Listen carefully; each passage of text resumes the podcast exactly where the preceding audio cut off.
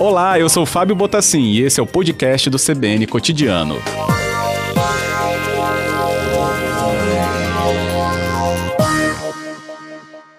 Boa tarde, Tilac, bem-vindo aqui ao Cotidiano. Boa tarde, Fábio, tudo bem com você? Tudo ótimo, muito obrigado viu, pela presença. Estamos aí. Que bom. A gente ainda vai conversar aí a mistura de história com economia também no transcorrer desta tarde. Professor, mas eu queria saber então, inicialmente, Marco ali, final da década de 90, antecedendo um pouco né, a chegada dos anos 2000, CBN no ar com um intenso jornalismo falando sobre muitas marcas. Né? Citei aqui alguns fatos nacionais e até internacionais, como morte de Lady Diana, mas o Espírito Santo, o que era o Espírito Santo nesse final da década de 90, professor, que a gente poderia destacar? Olha, é uma boa pergunta, hein? é, vou te contar uma coisa, viu? É claro que, igual a nossa situação de hoje, não, não tem nem cabimento querer comparar, né? Porque a nossa situação hoje é um pesadelo, né? O que nós estamos vivendo, não só no Espírito Santo, no Brasil, como no mundo, né? Uma crise de proporções é, gigantescas, né? Mas o fato é o seguinte, que é, o Espírito Santo, no final da década de 90, ele também vivia uma situação muito aflitiva, sabia, Fábio? É, eu, eu me, ah, você, vocês estão comemorando os 25 anos, né? 96, 97. Eu me recordo aqui que um ano antes, em 95 exatamente, um delegado chamado Francisco Badenes, um delegado da Polícia Civil, ele fez um, uma investigação sobre a atuação de, do crime no Espírito Santo, sobre a, a criminalidade no Espírito Santo, e, e ele, ele produziu um dossiê sobre essa situação, né? E o Jornal do Brasil, que era, era um, um, grande jornal carioca, que infelizmente saiu de circulação, uhum. ele publicou um, um artigo é, cujo título diz, diz tudo que, o que, que, é o conteúdo dele. Né? É, o artigo diz assim, crime organizado domina o Espírito Santo. Uhum. Né? Esse delegado, Francisco Badenes, produziu uma avaliação da situação do Espírito Santo, em que ele concluía que o, o Espírito Santo precisava urgentemente de uma intervenção federal, porque o Espírito Santo estava dominado pelo crime. E esse crime organizado, ele se baseava em quatro pilares. Um, o primeiro era o tráfico de drogas, o jogo do bicho, que estava associado ao tráfico de drogas, é, a, a sonegação fiscal e o roubo de, roubo de carros. Eram esses, esses os quatro pilares em que se baseava o crime organizado no Espírito Santo. Então, a situação é, de segurança no Espírito Santo, no final da década de 90, era calamitosa. E, por outro lado, é, é interessante lembrar também o seguinte, que a situação do Estado, das finanças públicas, eram calamitosas. Uhum. A situação era calamitosa. Você ter uma ideia, o, o, o, último governador, que tinha sido Albuíno Azevedo, que você deve se lembrar, né? Ele terminou Sim. o mandato dele com a, a situação das finanças públicas arrasadas. Ele teve que vender parte da Excelso para cobrir o, a folha de pagamento. Já tinha a salário atrasado. O Vitor Boas assumiu em 95, 96, é, e o, o, governo dele foi, que era do PT, né? Começou do PT e nem terminou como petista, porque a crise foi tão grande que ele acabou tendo que sair do PT. É, o, o, o Vitor Buarque terminou o mandato dele é, com quatro meses de atraso do salário. Você imagina, quatro meses de atraso, aquilo, esse atraso do salário afetou de maneira dramática a economia capixaba, né? porque o, o comércio parou de funcionar, quase uma situação como a de hoje, né? Ninguém, é, as vendas caíram de forma vertiginosa. É, o, o, sucessor do Vitor Boas foi o senhor José Inácio Ferreira, cujo governo, você deve se lembrar, é, terminou também uma situação dramática de acusações de corrupção generalizada, as finanças públicas igualmente arrasadas, atraso de pagamento. Quer dizer, se você, para a gente resumir a história, né, a década de 90 no Espírito Santo foi uma tragédia. Nós terminamos a década de 90 numa situação, vivendo uma situação calamitosa, porque tinha essa situação de violência, de crime, generalizada e a situação da, da, do Estado, das finanças públicas que estava arrasada, uma crise política é, dramática que colocava o Espírito Santo é, numa uma das piores situações que ele viveu em toda a sua história. Vitória, capital, É, hoje a gente se queixa da violência que está aí e tal, mas Vitória, naquela época, chegou a ganhar o título de a capital mais violenta do Brasil, veja só você, uhum. como nós estávamos. Então a nossa situação naquela altura era muito ruim, viu, Fábio? E, é, é, foi, foi, um relato, não, né? Não, não era tem, nada, tem... não era nada ah. alvissareira, viu? Aí, Sim. por sorte, depois disso, é, os, os governos posteriores deram uma ajeitada nas finanças públicas, e aqui o mérito vai os dois governadores que nós tivemos, que se, se sucederam, né, o governador Paulo Artung e o, e o atual governador Renato Casagrande, botaram uma ordem mínima na casa, e é por essa razão que, diante desse pesadelo que nós estamos vivendo hoje, é, por sorte, a, a, nossa reação tem sido razoável, eu diria, né, pelo menos, né? Se, se, uhum. se, se essa pandemia tivesse pe pegado o Espírito Santo naquela situação que ele estava na década de 90, os efeitos da pandemia teriam sido muito mais devastadores do que hoje, você está entendendo? Sim. O Estado capixaba não teria tido a menor condição de se contrapor à, à pandemia, você está entendendo? O, o, o, pouco que o, que o Estado pôde fazer aqui é, é, é devido a essa situação de, de, de, de esse, esse, esse, conserto razoável que foi feito de 2002 para cá, você está entendendo? Correto. Porque antes uhum. disso, a situação do Espírito Santo era lamentável, foi lamentável. Né? Ótimo, professor. Estilac Ferreira conosco, trazendo esse panorama ali, né, final da década de 90, é, e a gente lembrando isso por causa dos 25 anos da cobertura da CBN. Eu já tenho aqui na ponta da linha também o professor Antônio Marcos Machado conosco, né, ele é economista e uhum. participa conosco, e eu vou trazer o professor Antônio Marcos Machado também aqui para a nossa conversa, mas depois do repórter CBN, para a gente saber né, sobre o que, que movimentava também o Espírito Santo, com esse contexto já que Estilac nos traz, para saber também sobre os caminhos que foram traçados pelo Espírito Santo nessas duas últimas décadas, né? E a gente volta trazendo o nosso convite para passear pelas duas últimas décadas, né? 25 anos da transmissão da CBN, inclusive, que é esse marco, né, no tempo que a gente está trazendo aqui como referência para você. E esses 25 anos sendo comemorados hoje, 30 de abril de 2021. Lembrando um pouquinho lá de 1996 para cá, a gente elencou aqui com a ajuda do nosso convidado, Estilac Ferreira, historiador e professor, ele que trouxe um pouco já do ambiente né, daquele final da década de 90, uma intensa cobertura jornalística, né, por causa do que ele falava, né, das questões sociais e políticas que né, passaram ali pelo Espírito Santo. Um, um, quadro realmente muito delicado que nós atravessamos, crime organizado, os descontroles na finança, na, nas finanças públicas, né? violência, como foi o caso aí bem lembrado pelo professor sobre o que era a realidade capixaba na ocasião. E, nesse contexto, a gente tem também, junto com isso, né, muito ligado, a questão econômica, né? E é a, a leitura que a gente também pode trazer para você. Então, a gente vai ter dois convidados ao mesmo tempo, né, compartilhando aqui com o professor Stilac também, a presença agora conosco do economista Antônio Marcos Machado. Boa tarde, Antônio Marcos, bem-vindo.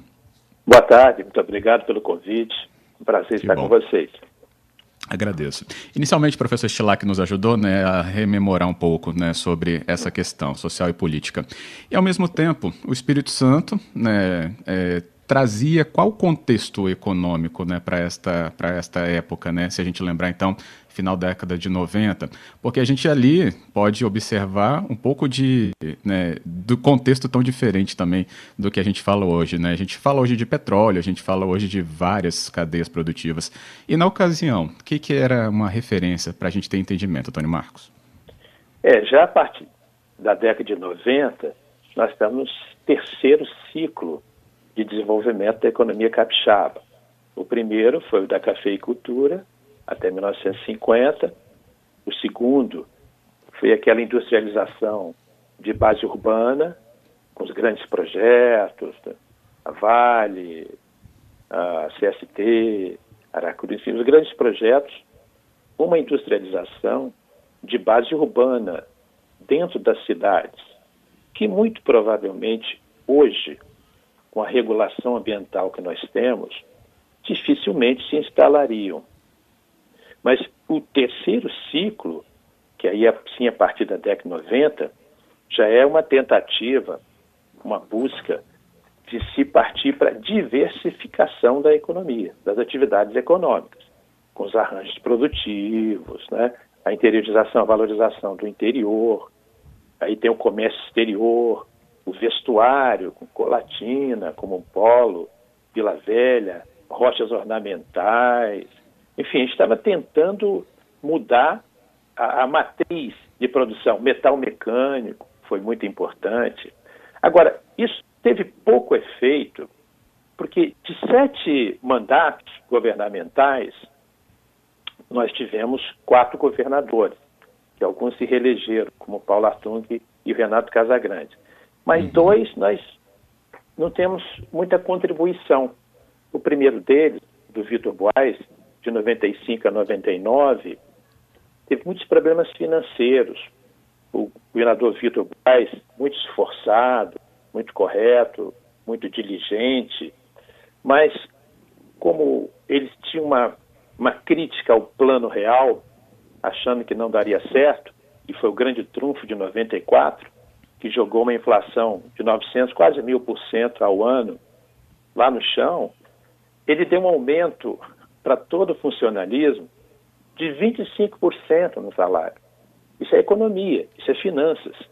Que você aumenta o gasto com custeio e com salários. Chegou num ponto, como a inflação diminuiu muito, a receita daquela época, overnight, receita pública, era muito com base na inflação. Você projetava a inflação para ver o quanto você ia receber. E aí chegou a ficar três meses sem pagar o funcionalismo. Para piorar essa situação, veio a Lei Candir em 96, que, que aí tirou a, a, o imposto da exportação de alguns produtos, especialmente aqui os nossos produtos semi-elaborados, semi-faturados, e perdemos uma boa receita com isso. Então foi, foi, foi lamentável.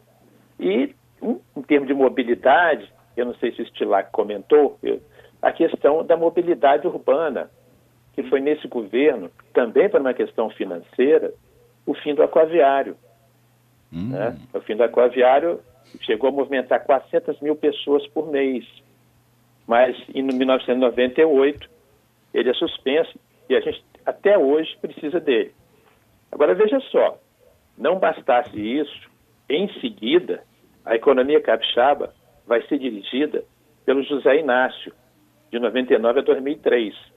E uhum. também a contribuição é muito pequena em razão de denúncias, suspeitas de corrupção, também não conduzir bem a política econômica, as finanças públicas está praticamente falido, né?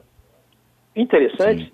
que os grandes projetos da década anterior estavam indo muito bem, obrigado o, o setor industrial estava indo bem, mas o setor público estava falido. E ficamos também nas mãos do, vocês vão lembrar bem, do presidente da Assembleia de então, Zé Carlos Grátis, que acabou travando muita pauta importante para a economia capixaba. Como o Estilac lembrou bem, foi a partir então do, da gestão. Nós temos então, desse, desses quatro, só dois realmente funcionaram o Paulo Artung, 2003 2007, 2007 2011, 2015 2019, três mandatos. E o Renato Casagrande, 2011 2015 e agora 2019.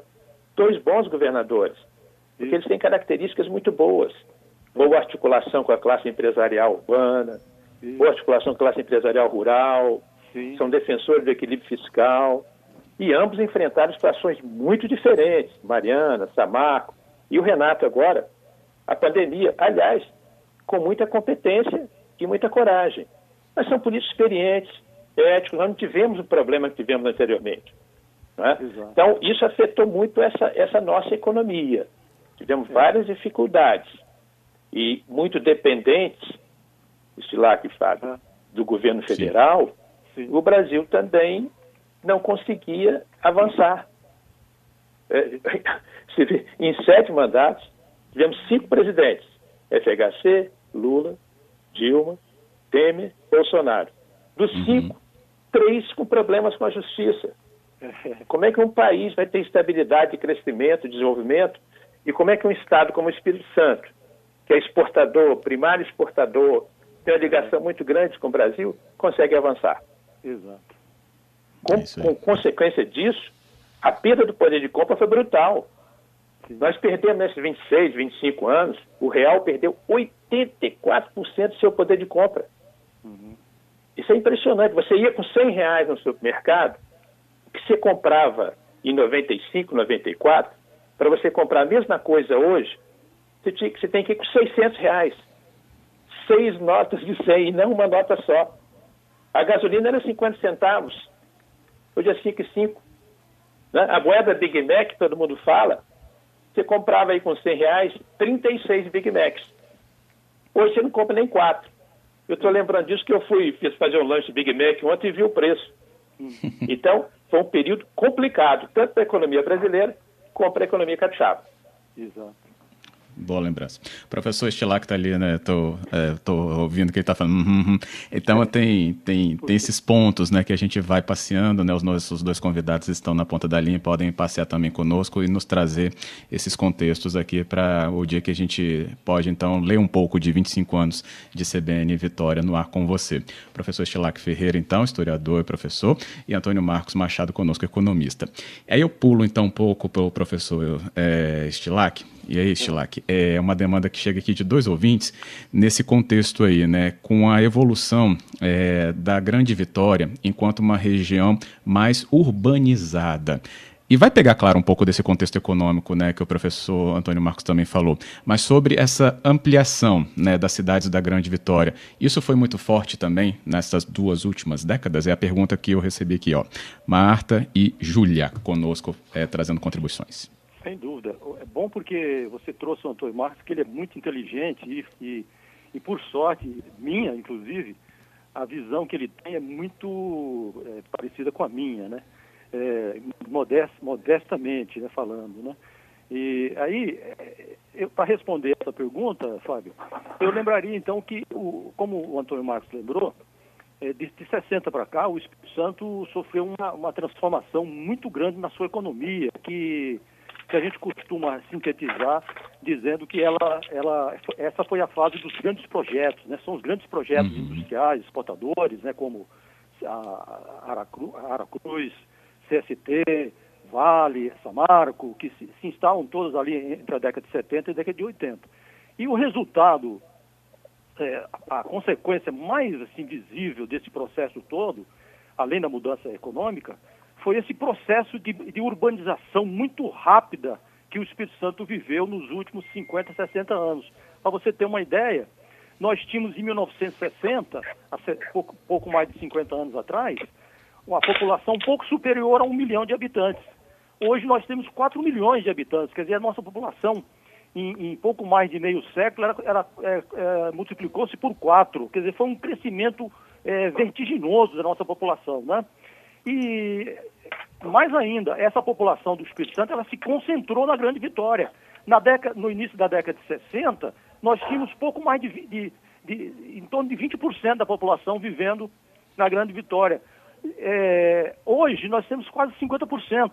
Essa, essa, essa concentração de, que, produziu uma, uma metrópole de porte médio, que é a Grande Vitória, onde se acumulou uma população é, desguarnecida, vinda de outros estados, do interior, é, com pouca coesão social, uma população é, desassistida. Então, isso gerou uma demanda social muito, muito, muito grande. E aí, o que, que, o que, que vai acontecer? Essa demanda social, ela vai coincidir com esse descalabro do Estado, das finanças públicas. Quer dizer, hum. o Estado eh, capixaba, ao invés de, de se equipar se organizar para poder responder a essas demandas, ele persiste ou ele cai naquela gastança irresponsável, no empreguismo, não é? é no fundo, ele, ele permanece como um Estado atrasado, vamos dizer assim, uma organização política atrasada. E aí, então, a consequência é que esses governos, eles entram todos em, em falência. É, o, o, a gente lembrou que o Albuíno deixou o governo já com o salário atrasado, o Vitor é, deixou com o salário atrasado, o, o Zé Inácio, mas lá atrás, no, no, no Max Mauro, na década de 80, já tinha um problema do atraso dos salários, não é mesmo, Antônio Marcos? Sim, é, correto. Não é mesmo? Então, assim, é, esse, esse problema das finanças públicas foi um problema gravíssimo que, que afetou a capacidade do Estado de responder a essas demandas sociais. Então, o que, que acontece? o que, que aconteceu? Nós ficamos com um passivo social muito grande, a população desassistida, pouco investimento na área de saúde, na área de educação, na área de segurança, mas muito investimento em empregos bons para a elite, etc. Então, muito, muito, muito empreguismo, um Estado, um estado mal equipado para responder às demandas. E, ao mesmo tempo, por outro lado, né, como também o Antônio Marcos lembrou, o Espírito Santo estava inserido na, na, situação brasileira. E a situação brasileira, nos últimos 40 anos, não foi nada boa, né? Sim, nós tivemos aquele interregno ali depois de, mil, de 2003, que a economia mundial cresceu, sobretudo com a, a exportação de commodities, favoreceu muito o Espírito Santo. Ao mesmo uhum. tempo, o Espírito Santo estava reorganizando as suas finanças e parecia que a gente ia é, conseguir é, responder a essas demandas. O que, que aconteceu? Che veio 2013, nós caímos de novo no descalabro das finanças públicas nacionais, que levou ao impeachment da, da senhora Dilma Rousseff, e nós, de, de lá para cá, não, não nos recuperamos. Em que, em que ponto nós estamos? Eu digo assim, eu penso, não sei se o Antônio Marcos concorda comigo, nós estamos diante hoje da, da, da, da, da possibilidade gravíssima de assistirmos a um retrocesso social, porque aquelas demandas sociais se, se agravam hoje de uma maneira que a gente não consegue nem dimensionar. A gente não sabe nem como é que estão vivendo essas populações aí num grau de, de miséria hoje, e nós podemos, de repente, recair numa situação lá na década de 80, década de 70, né? Hoje a população está passando fome aí, não é mesmo? Quer dizer, assim, é uma situação... Correto. Por sorte Correto. que, por sorte que é, as finanças estaduais se reorganizaram, mas mesmo assim ela, é, o Estado não consegue responder a essas demandas que, provocadas por essa crise quase que já já é quase uma, uma crise de uma década, né? Que começou ali em 13, 14 e já vem já com sete anos, né? Correto. Tudo, tudo ligado, né, Antônio Marcos? Antônio Marcos, Sim, você perfeito. concorda com isso? Perfeito.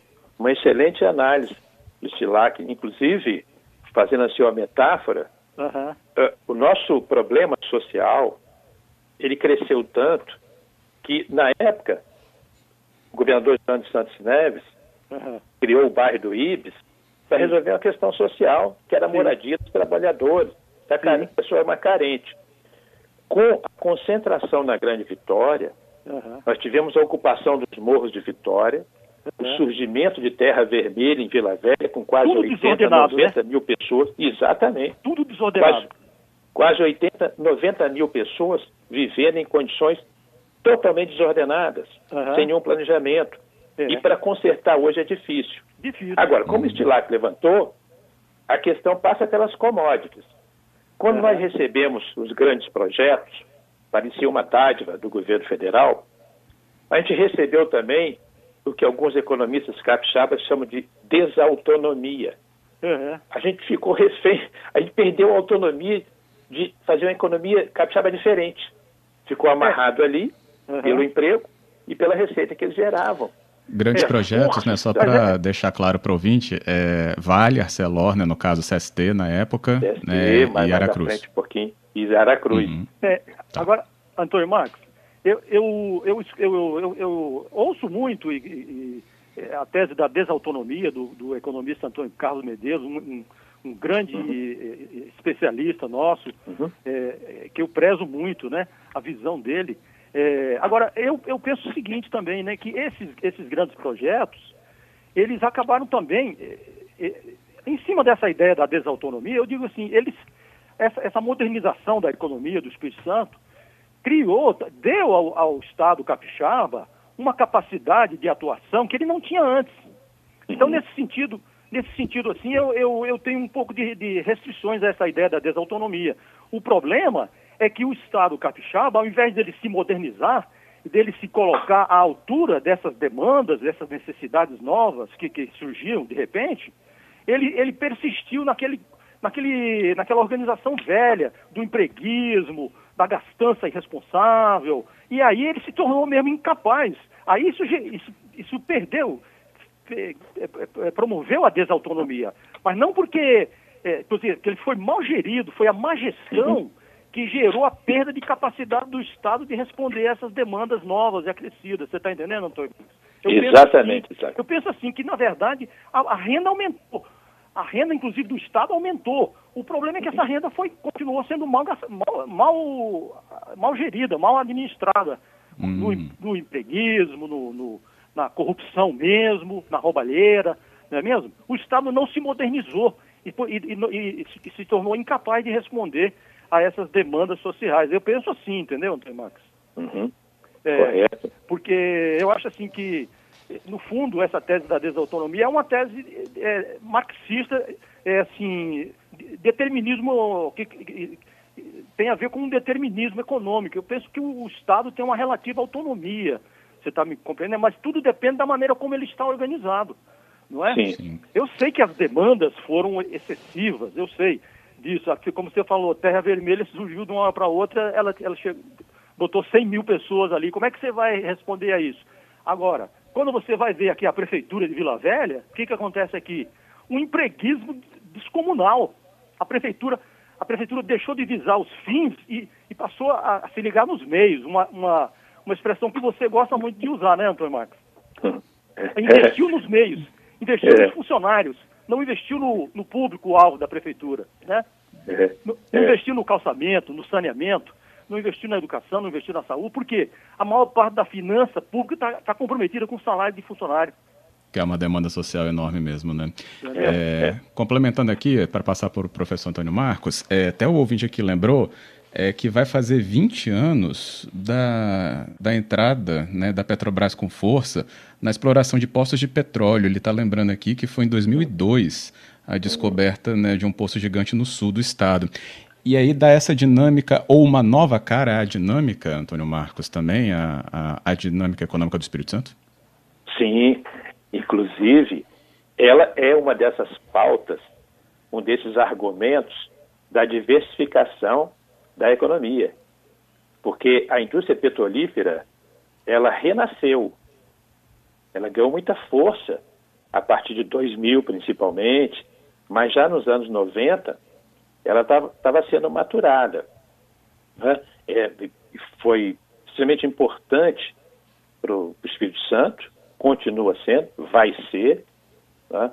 Agora, ela tem desafios gerenciais, porque é uma instituição que durante algum tempo foi gerenciada de uma forma não competitiva.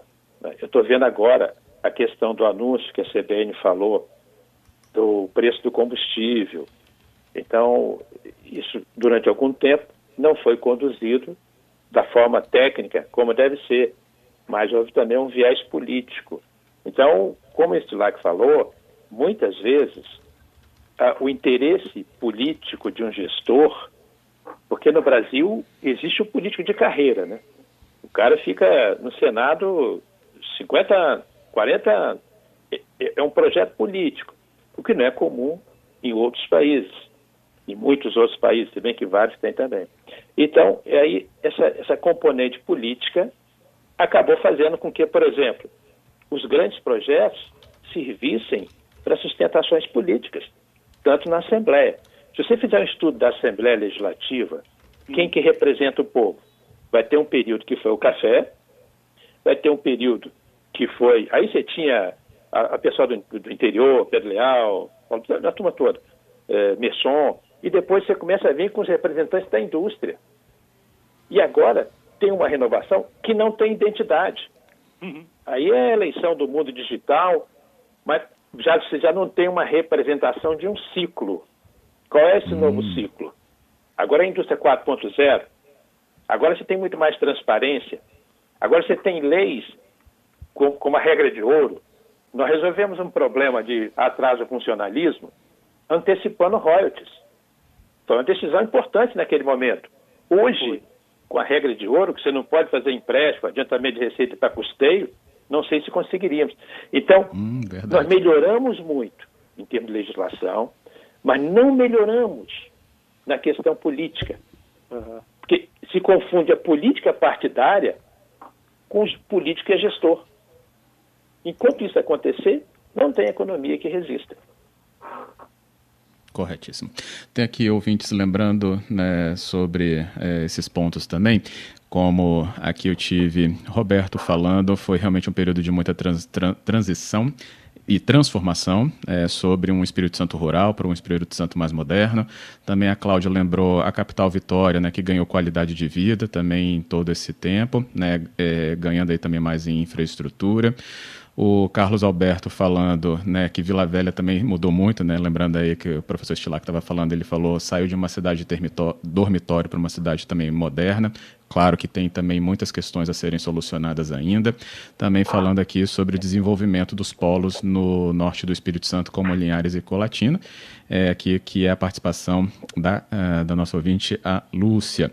Então a gente tem aí, é, e eu vou ter que precisar né, amarrar um pouquinho a parte de cada um para a gente concluir um Espírito Santo que teve uma cara então transformada, modernizada nesses últimos tempos, né?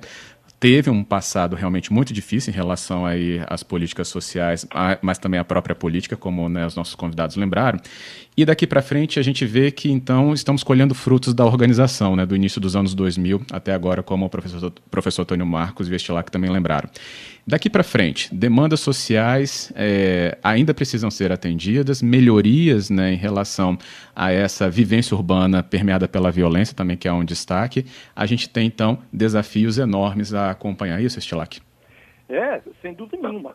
Na verdade, eu quero parabenizar você, Fábio, por essa iniciativa de estar tá chamando essa discussão aqui, porque nós, na verdade, nós estamos diante de um pesadelo, né, que é essa pandemia. Na é, verdade, é, nós estamos aí. querendo é, sair da pandemia, né? E, e, nem sabemos como vamos sair, nem se vamos sair. Na verdade, a verdade é essa, né? Nós estamos pensando assim, quer dizer, nosso futuro todo depende da nossa capacidade de resolver essa, esse problema monstruoso que nós temos pela frente, né? É, eu, eu, olhando como um todo assim, a história do Espírito Santo, eu sou, eu sou bastante otimista, né?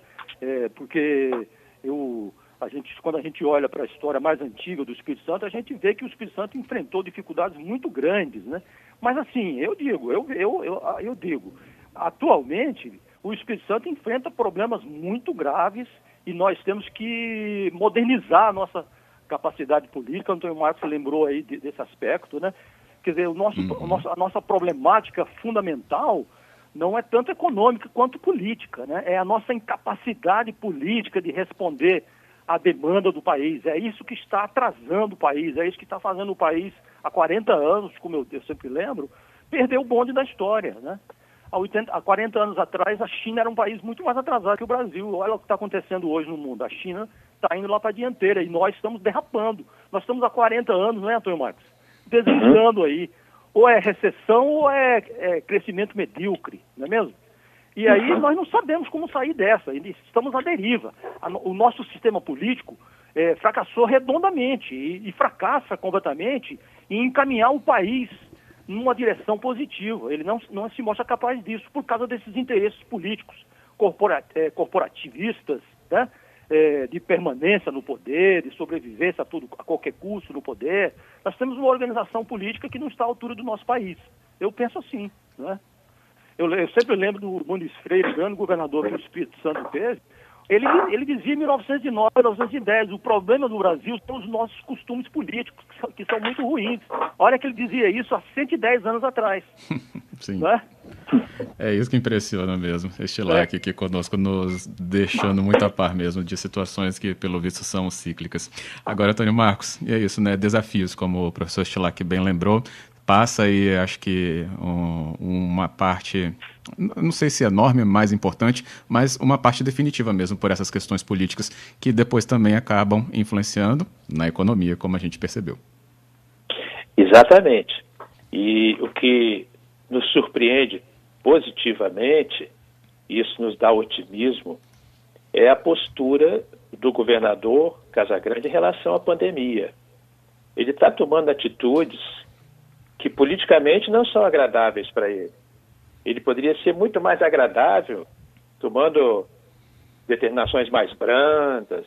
Né? Ele ouviu muita reclamação, ouviu muita crítica, mas ele foi firme.